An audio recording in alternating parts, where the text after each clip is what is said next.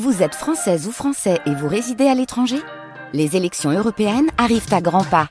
Rendez-vous le dimanche 9 juin pour élire les représentants français au Parlement européen.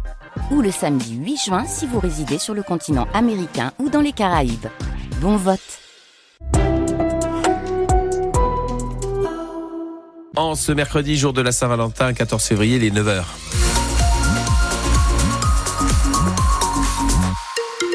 Les infos, Louise Buyens. En ce 14 février, jour de la Saint-Valentin une fois de plus, on s'adresse aussi à vous qui êtes célibataire et on s'intéresse au marché des rencontres amoureuses. Un site internet, application, agence matrimoniale pour du sérieux ou du moins sérieux, on trouve de tout en Alsace et on fait un tour d'horizon sur ce business parfois très lucratif avec vous Aurélie Loquet. Pour les sites de rencontres sur le net, difficile de se faire une place. L'Alsacien Stéphane Erhardt a lancé Speakwin en 2016. Ce marché-là, si on n'est pas connu euh, au départ, c'est très difficile de faire venir beaucoup de monde pour alimenter euh, la rencontre parce que plus il y a de monde et plus euh, le, réseau prend forme. Quatre ans après la création du site, Stéphane Erhardt jette l'éponge. Ce qui marche dans le Made in Alsace du marché des rencontres amoureuses, ce sont les agences matrimoniales. Il y en a encore plus d'une douzaine dans la région. Et puis, si les applis alsaciennes de rencontres ont du mal à décoller, tout va bien pour l'appli de messagerie Coquine Blind, l'un des créateurs Tanguy Fallard. C'est une, application qui est, dédiée au sexting, donc à l'échange de, messages à caractère érotique. Donc le but, en fait, de manière totalement sécurisée et anonyme, ça va être de trouver un partenaire qui est dans, on va dire, les mêmes aspirations euh, niveau sexuel et donc désir que vous, et d'avoir une conversation érotique avec cette personne donc de manière complètement sécurisée. Lancé il y a un an à Las Vegas, Blind compte plus de 50 000 utilisateurs à travers le monde. Mais sur euh, les sites et applications, il peut y avoir de mauvaises surprises et des arnaques. Euh, pour les éviter, il faut bien lire les conditions de vente quand vous vous inscrivez, conseille Juliette Bourne du Bost, la juriste euh, au Centre européen des consommateurs de Quel était ce matin l'invité de France Bleu Alsace.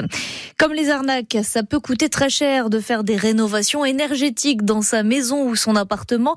Alors la ville de Mulhouse a décidé euh, d'aider les propriétaires en leur promettant une exonération de la moitié de leurs taxes foncières s'ils s'engagent dans des travaux souvent jugés euh, onéreux. Chloé Geffroy. C'est le constat de Claudine Bertrand, la directrice de l'Union nationale des propriétaires immobiliers du Haut-Rhin, qui salue ce coup de pouce de la municipalité. On trouve que c'est très bien que c'est un effort euh, vers les propriétaires de biens immobiliers sur le secteur. Mulhouse est comme une ville où euh, l'immobilier euh, est relativement ancien. Des fois, les propriétaires baissent les bras. Alors justement, combien ça coûte une rénovation énergétique? Les chiffres qu'on entend qui ne sont pas cités par moi, mais qui sont cités par les organismes qui subventionnent les travaux comme Octave, on parle aujourd'hui de 700 à 800 euros le mètre carré, une rénovation énergétique complète. Rénovation énergétique complète, c'est-à-dire isoler un toit, des murs, des fenêtres, ou encore remplacer une vieille chaudière.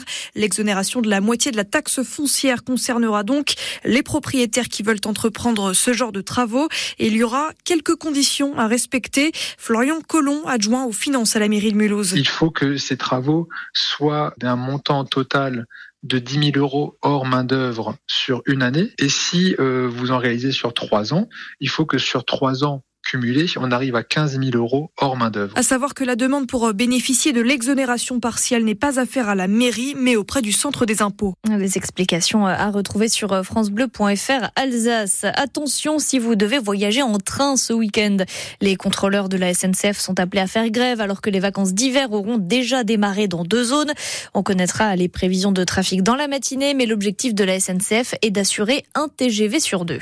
Investigation en cours à Strasbourg après une tentative de parricide ce week-end. Un adolescent de 17 ans est soupçonné d'avoir donné plusieurs coups de couteau à son père sur fond de violence conjugale entre ses parents. Il a été mis en examen et placé en détention provisoire. Un piéton de 45 ans est mort renversé par une voiture à Colmar hier soir vers minuit.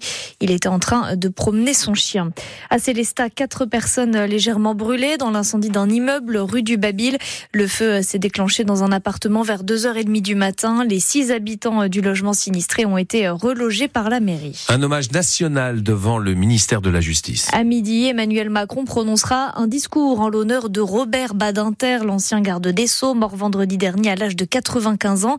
Une cérémonie qui n'a pas commencé mais qui est déjà entachée par une polémique. La famille de Robert Badinter ne veut pas que le RN et la France insoumise participent. Cyril Ardo. Une demande qui ne sera pas respectée par la France insoumise.